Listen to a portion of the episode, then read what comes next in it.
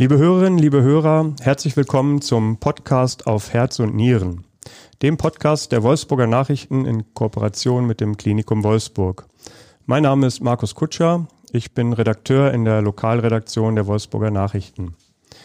Mir gegenüber sitzt heute Professor Dr. Rüdiger Becker. Er ist Kardiologe und seit sieben Jahren Chefarzt der Klinik für Innere Medizin am Klinikum Wolfsburg. Mit Professor Becker spreche ich heute über die Volkskrankheit Herzinsuffizienz, umgangssprachlich auch besser bekannt als Herzschwäche. Professor Becker, herzlich willkommen. Schön, dass Sie da sind. Sehr gerne. Professor Becker, die Volkskrankheit Herzschwäche, Herzinsuffizienz im medizinischen Sprachgebrauch. Was versteht man eigentlich unter Herzschwäche? Ja, bei einer Herzschwäche ist es grundsätzlich so, dass das Herz nicht mehr dazu in der Lage ist, genügend Blut und auch Sauerstoff durch den Körper zu transportieren, damit der Körper einen stabilen Stoffwechsel hat. Und das sowohl in den unter Ruhebedingungen als auch unter körperlicher Belastung. Mhm. Bekannt ist das ja so in der Gesellschaft eher weniger. Also natürlich über Krebs äh, redet, redet, man sehr viel. Herzschwäche ist eher nicht so bekannt. Woran liegt das? Das ist richtig. Das ist eine sehr gute Frage. Genommen wissen wir es nicht so ganz genau. Es ist äh, grundsätzlich so, dass es hier natürlich ein breites Feld an Ursachen gibt. Das heißt, die Herzschwäche kann durch unterschiedliche Grunderkrankungen, wenn Sie so wollen, im Bereich des Herzens bedingt sein. Und das macht es vielleicht auch schwieriger, das Krankheitsbild dann zu fassen. Es liegt aber bestimmt auch ein bisschen daran, dass wir Fachleute, wenn Sie so wollen, nicht genügend in die Öffentlichkeit gehen damit. Und vielleicht können wir ja heute einen kleinen Beitrag dazu leisten, dass sich das ein bisschen ändert. Das zumindest hier. Wollen wir versuchen mit unserem Podcast, genau der Name Volkskrankheit sagt es ja schon, es ist weit verbreitet. Experten schätzen die Zahl der Patienten mit Herzschwäche auf bis zu vier Millionen in Deutschland. Jährlich gibt es schätzungsweise oder ungefähr 470.000 stationäre Klinikaufnahmen. Wie viele Patienten werden denn jährlich im Klinikum Wolfsburg behandelt und äh, stationär auch aufgenommen? Ja, das waren zum Beispiel im vergangenen Jahr, also 2019, alleine in meiner Abteilung, einschließlich der geriatrischen Abteilung, 2200 Fälle. Wenn man das gesamte Klinikum betrachtet, waren es sogar 3500.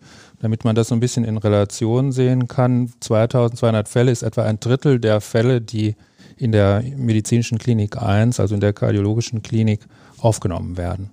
Das zeigt ja schon, dass es wirklich eine echte Volkskrankheit darstellt. Mhm.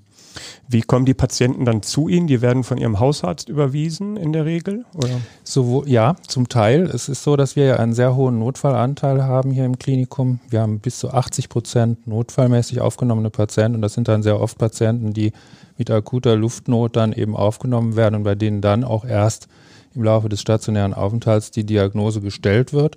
Es kann aber genauso sein, dass ein Patient entweder vom Hausarzt oder auch von einem niedergelassenen Kardiologen schon gesehen wurde, dass dort schon gesehen wurde, dass er eine eingeschränkte Pumpfunktion hat und dass man uns dann äh, den Patienten dann zu uns einweist, damit wir dann weitergehende Diagnostik bei den Patienten machen. Hm. Sind das denn mehr Frauen oder mehr Männer, die dann behandelt werden müssen? Kann man das überhaupt äh, sagen oder ist das äh, pari pari? Ja, das ist ähm, relativ ähnlich. Es ist ein bisschen unterschiedlich, je nachdem, welche Altersgruppe man betrachtet. Es ist so, dass im Alter unter 75 Jahren die Männer in der Mehrheit sind, dass dann zwischen 75 und 80 sich etwa das Geschlechterverhältnis angleicht und bei den über 80-Jährigen sind dann plötzlich die Frauen in der Mehrheit. Das hat auch was mit der Ursachenverteilung der, der Herzschwäche zu tun und auch mit der längeren Lebenserwartung von Frauen indirekt. Mhm. Bei Kindern spielt das Thema äh, ja im Grunde keine Rolle oder die Krankheit, das ist ja so gut wie nie, äh, dass das dort vorkommt. Ab welchem Alter tritt denn so eine Herzschwäche typischerweise auf? Sie haben gerade ein paar Altersklassen ja schon genannt. Sind das tatsächlich dann wirklich erst die Senioren oder kann das auch schon so in einem mittleren Alter zwischen 40 und 50 Jahren sogar schon mal auftreten? Ja, das kann durchaus auch schon im früheren Alter auftreten. Das sind allerdings Minderheiten. Also es gibt auch durchaus bei Kindern ähm, Herzschwäche. Allerdings sind es da dann häufiger angeborene Erkrankungen, mit denen wir jetzt in der Erwachsenenmedizin dann eben weniger zu tun haben. Grundsätzlich ist es aber so, dass die Herzschwäche doch überwiegend eine Erkrankung der älteren Menschen ist. Damit Sie ein bisschen eine Vorstellung von der Altersverteilung haben, zum Beispiel bei den unter 60-Jährigen haben wir insgesamt nur circa 5 Prozent der Bevölkerung, die betroffen sind. Bei den unter 40-Jährigen sind es noch viel weniger. Dann aber ab dem 60. Lebensjahr kommt es dann äh, zu einem drastischen Anstieg der Häufigkeit. Es ist dann so, dass wir zum Beispiel bei den über 75-Jährigen schon 15 Prozent der Bevölkerung haben.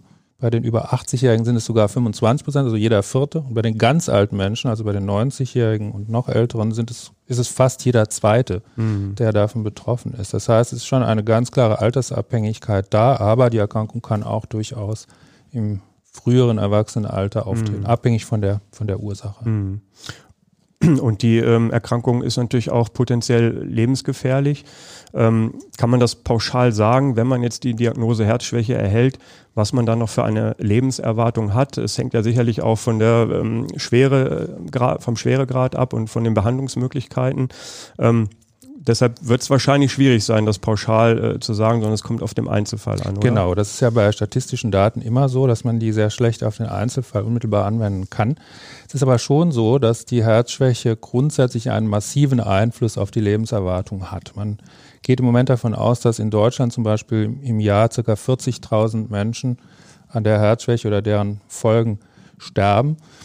Die, die Prognose dieser Erkrankung ist statistisch sogar schlechter als bei vielen Krebserkrankungen. Das ist etwas, was in der Bevölkerung kaum bekannt ist. Zum Beispiel, wenn ein Mann einen Prostata- oder einen Blasenkrebs hat, dann hat er eine bessere Prognose, als wenn er eine erhebliche Herzschwäche hat. Bei Frauen ist auch der Brustkrebs zum Beispiel, und der da sehr häufig mhm. ist, mit einer besseren Prognose vergesellschaftet als äh, eine Herzschwäche. Das heißt, man muss einfach grundsätzlich sagen, dass zumindest bei den schwereren Formen doch ein massiver Einfluss auf die Lebenserwartung besteht. Und das hat, wie Sie schon richtig angedeutet haben, natürlich zum einen damit zu tun, wie schwer die Erkrankung ausgeprägt ist. Also es ist ein Riesenunterschied, ob eine hochgradig eingeschränkte Pumpfunktion besteht oder ob eine nur leicht eingeschränkte mhm. Pumpfunktion besteht.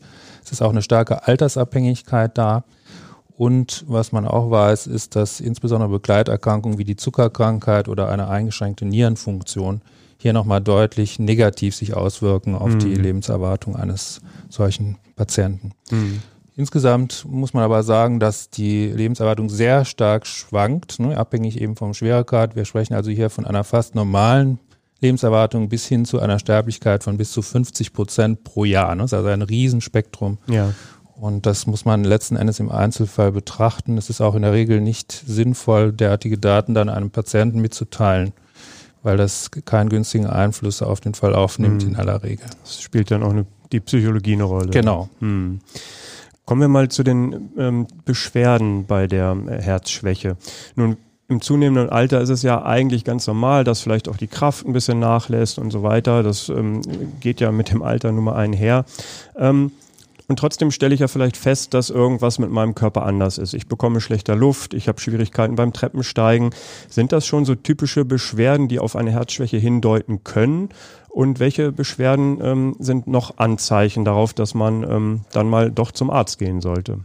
Das ist ganz richtig, was Sie gesagt haben. Die Luftnot ist ein Kern oder ein typisches äh, Symptom, also eine typische Erscheinung bei der Herzschwäche. Die tritt meistens zunächst nur bei Anstrengung auf, kann aber in den fortgeschrittenen Stadien dann sogar auch im Ruhezustand schon vorliegen und manchmal eben dann auch, wie ich eben schon sagte, zu einer notfallmäßigen Krankenhauseinweisung führen. Darüber hinaus ist es so, dass äh, typischerweise eine allgemeine Leistungsminderung und auch Müdigkeit besteht und nicht selten auch Wassereinlagerungen beispielsweise in den Unterschenkeln und Knöcheln auftreten. Wie Sie schon angedeutet haben, ist es oft so, dass diese Beschwerden relativ schleichend beginnen, sodass die Patienten das dann manchmal mit einem normalen Alterungsprozess verwechseln und es oft erst dann merken, mhm. wenn sie dann zum Beispiel eine Wanderung machen mit Gleichaltrigen und merken, dass sie einfach nicht mehr hinterherkommen. Mhm. Äh, zusätzlich kann es auch noch zu nächtlichen Hustenattacken kommen. Das ist durchaus typisch. Ne? Auch bei, eben bei einem Patienten, der jetzt keine Lungenerkrankung hat, ist das auch ein Warnzeichen. Und auch zu einem vermehrten Harndrang, insbesondere nachts, dass die Patienten eben mehrfach Wasser lassen müssen. Okay. Das ist auch eine typische Erscheinung. Mhm. Also dann sollte ich auch schon mal dringend einen Hausarzt äh, aufsuchen und das mal überprüfen lassen. Genau, hm. so ist das. Das passiert oft eben recht spät. Das sollte man insbesondere dann machen, wenn man eben merkt, dass zunehmende Kurzatmigkeit oder Luftnot bei, bei Anstrengung vorliegt. Dringend abklären lassen sollte man sich auch dann, wenn zusätzlich auch ein Druck oder ein Schmerz in der Brust auftreten, denn das ist ganz typisch bei einer koronaren Herzkrankheit, da kommen wir später noch dazu. Hm und äh, nicht vergessen möchte ich auch nochmal darauf hinzuweisen, dass ein Patient, der wirklich einen, einen anhaltenden, starken Schmerz in der Brust verspürt, gegebenenfalls vielleicht auch mit Ausstrahlung in den linken Arm oder in den Unterkiefer, dass der sofort den Notarzt rufen muss, denn dann besteht ein dringender Herzinfarktverdacht Und hier ist es ja bekanntlich so, dass jede Minute dann zählt. Ne? Die Patienten mhm. müssen praktisch so schnell wie irgend möglich auf den Kathetertisch.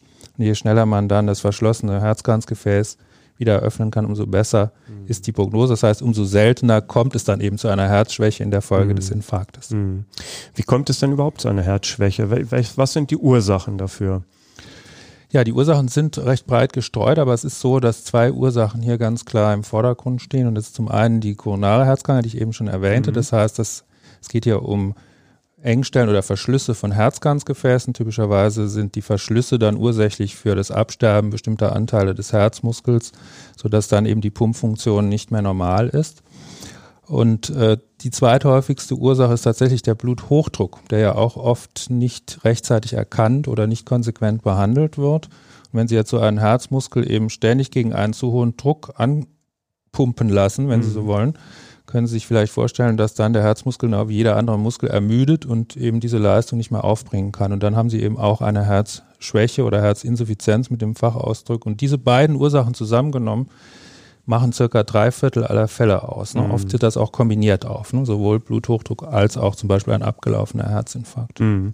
Ist es empfehlenswert, ähm, sich regelmäßig den Blutdruck selbst zu messen? Es gibt ja nun überall Geräte, die man für relativ vergleichsweise kleines Geld anschaffen kann. Würden Sie sowas empfehlen, regelmäßig im entsprechenden Alter vielleicht mal morgens den Blutdruck zu messen? Ja, das kann man grundsätzlich empfehlen, wobei äh, zunächst in der Regel ja mal die Vorstellung beim Hausarzt empfohlen wird, ne, der dann eben einen Blutdruck misst. Man muss dazu allerdings einschränkend sagen, dass in den Situationen, äh, in denen man dann dem Arzt gegenüber sitzt oder einer Sprechstundenhilfe, dann oft der Blutdruck etwas höher ausfällt und man dann aus einem einzelnen Wert oft noch nicht definitiv die Diagnose mhm. stellen kann. Weil die Aufregung vielleicht auch genau. ein bisschen da ist. Dann. Mhm. Ganz genau.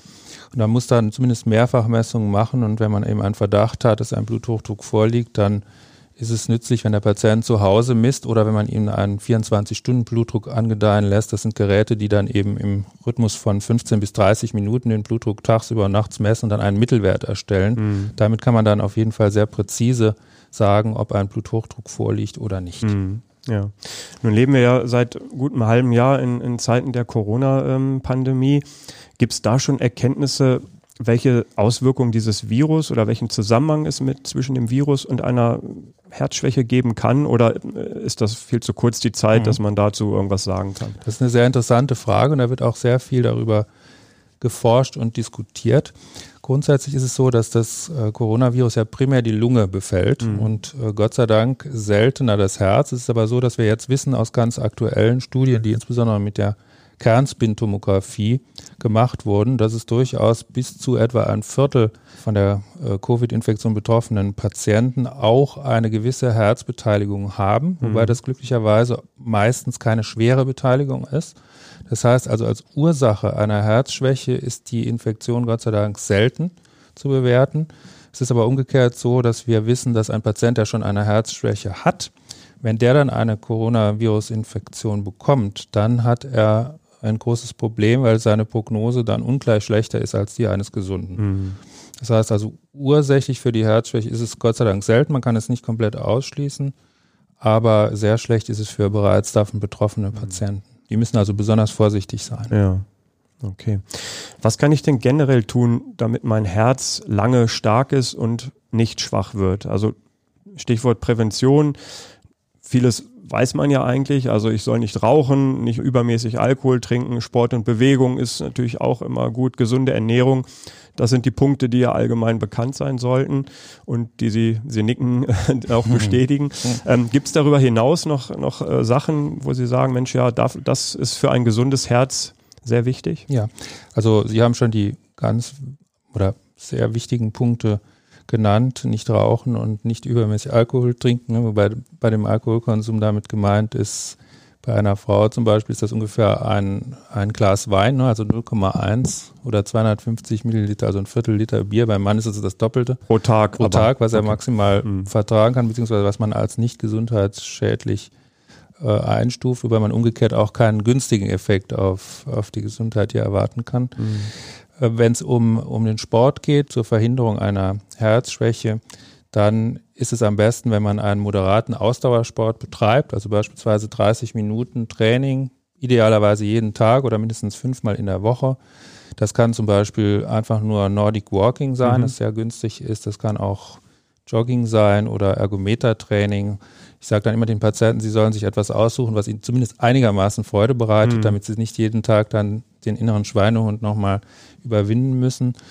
Und das ist eine Maßnahme, die natürlich nicht nur die, die Herzschwäche eben ähm, günstig beeinflusst, beziehungsweise möglicherweise verhindern kann, sondern auch generell aus, aus äh, Gesundheitssicht zu empfehlen ist. Mhm. Ähnlich ist es auch bei den Empfehlungen, die wir zur Ernährung haben. Es gibt natürlich jetzt keine spezifische Diät, die jetzt ausschließlich für den Patienten mit einer Herzschwäche empfohlen werden kann, sondern man empfiehlt das, was äh, man üblicherweise als Mittelmeerkost bezeichnet, also eine Gemüse- und obstreiche Kost, mhm. gerne auch Fisch, wenig dunkles Fleisch, also wenig tierisches Fett pflanzliche Öle und so weiter. Da gibt es äh, sehr gute Übersichten, zum Beispiel von der Deutschen Gesellschaft für Ernährung ähm, e.V., die man im Internet herunterladen kann, wo das sehr schön zusammengefasst mhm. ist, was man dort empfiehlt. Mhm. Und ähm, letztlich geht es ja darum, dass man die Risikofaktoren, die typischerweise dann eben äh, für die koronare Herzkrankheit zum Beispiel bestehen, ähm, verhindert oder vermindert, beispielsweise den Bluthochdruck, das Übergewicht, die hohen Cholesterinspiegel, dass man eben ähm, letzten Endes durch, äh, durch die Ernährung eben vermeidet, dass sich, Ernährung und Sport vermeidet, dass sich ähm, hier eben diese Risikofaktoren ausbilden, die dann wiederum mit einem höheren Risiko für die Entwicklung der Herzschwäche vergesellschaftet mhm. sind. Mhm. Jetzt nehmen wir mal an, dass äh, auch wenn ich mich an die äh, äh, Empfehlung gehalten habe und mich gesund ernährt habe, bewegt habe, kann ich trotzdem erkranken. Ich kann mich auch nicht dran halten und erkranke. Also es ist ja immer individuell abhängig. Jetzt komme ich äh, ins Klinikum, weil ich ähm, akute Probleme habe, vielleicht mit einem mit einem Notarztwagen, ähm, vielleicht auch, ähm, dass ich mich selber einweise.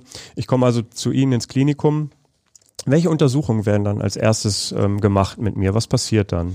Also zunächst wird der, der Arzt dann nochmal Ihre Vorgeschichte genau erheben, wird Sie also befragen nach den Beschwerden, wird dann eine körperliche Untersuchung machen, zum Beispiel Herz und Lunge abhören.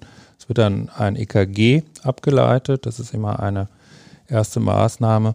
Und es wird dann, zumindest wenn es auch einen Verdacht zum Beispiel auf einen Herzinfarkt gibt, dann wird auch eine Blutabnahme stattfinden, mit der man dann zusammen mit dem EKG und den Beschwerden eben entscheiden kann, ob hier ein Notfall vorliegt. Das wird natürlich in der Mehrzahl der Fälle jetzt bei dieser äh, Diagnose nicht der Fall sein. Und dann wird letztlich als Basisuntersuchung zunächst ein Herzultraschall durchgeführt, mhm. mit dem mhm. Fachausdruck auch Echokardiographie mhm. bezeichnet. Das ist eine Untersuchung, bei der wir dann eben zum einen die Pumpfunktion global erkennen können, ob die gut ist oder eingeschränkt und auch sehen können, ob bestimmte Anteile des Herzmuskels vielleicht eingeschränkt sind. Das gibt dann zum Beispiel einen Hinweis auf eine koronare Herzkrankheit als Ursache.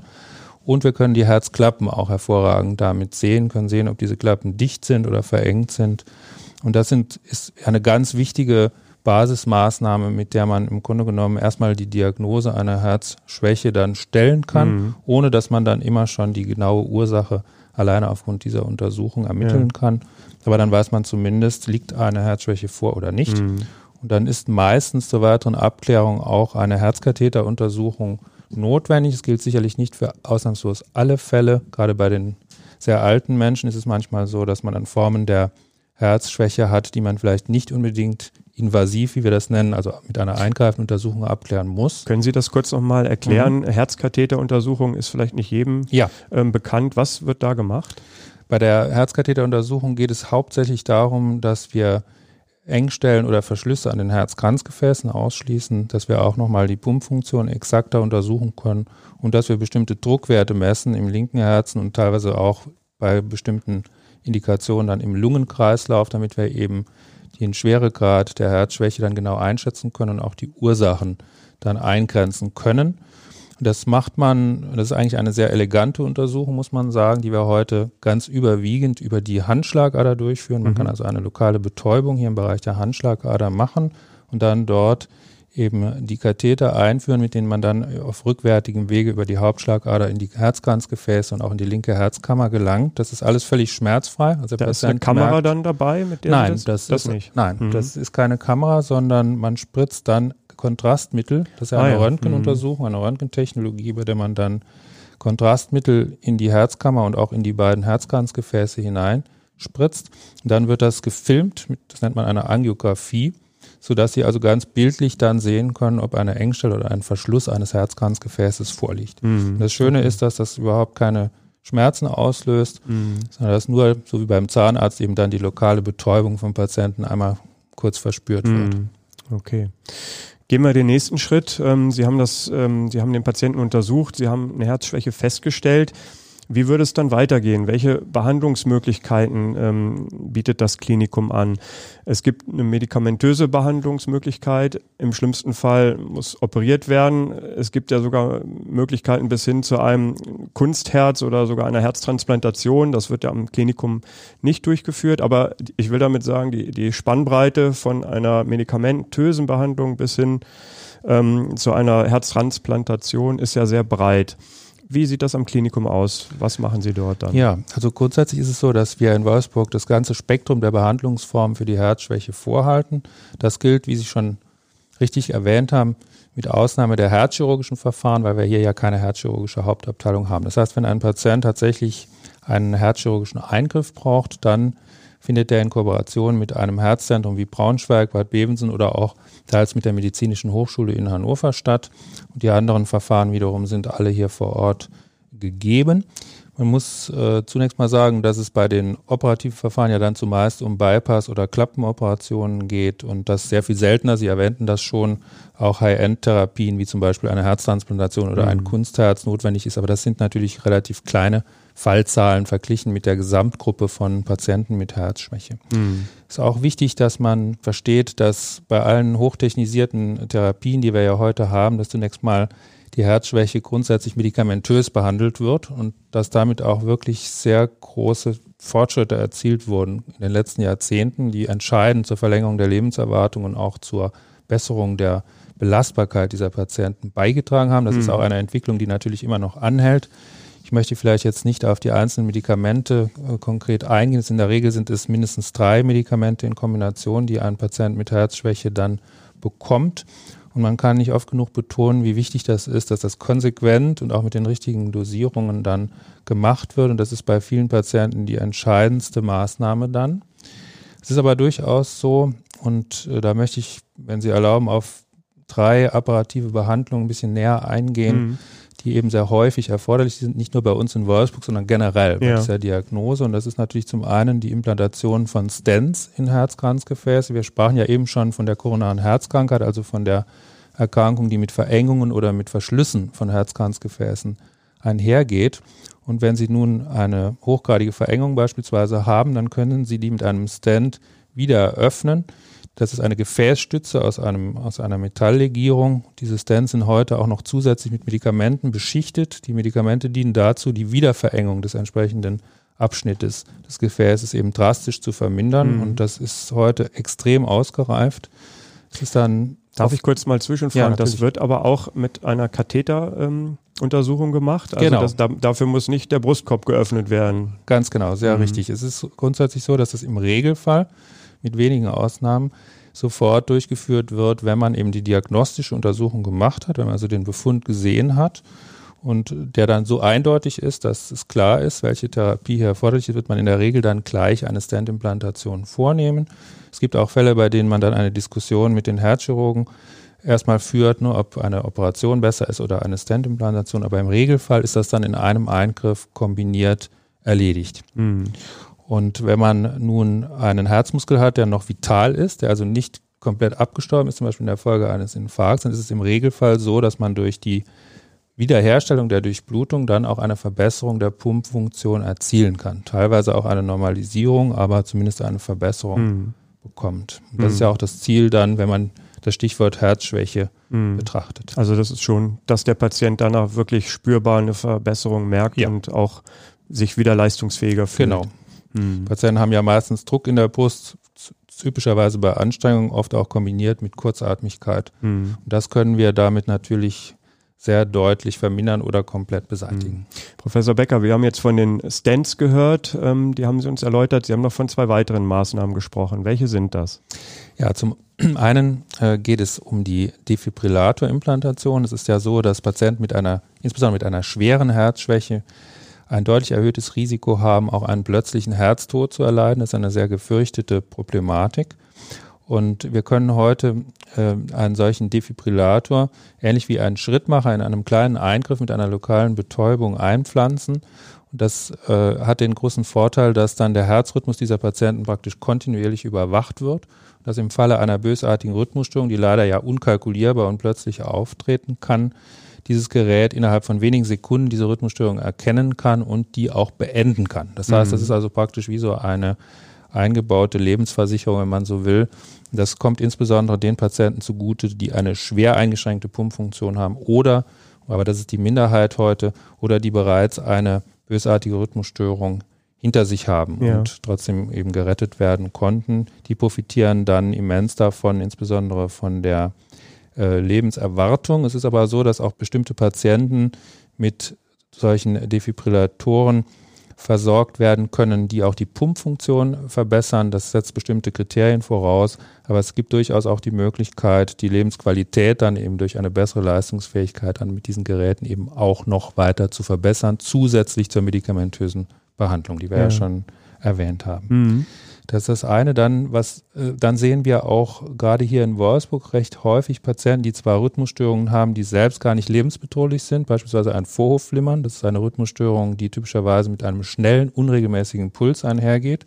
Und wenn man das nicht rechtzeitig beendet, beziehungsweise behandelt zumindest medikamentös, dann kann der Herzmuskel Schaden nehmen, weil er einfach diese hohen Pulsfrequenzen nicht auf Dauer aushält. Mhm. Und äh, man kann dann durch die Beseitigung dieser Rhythmusstörungen, das machen wir auch mit einem katheterbasierten Verfahren, das nennt man eine Katheterablation.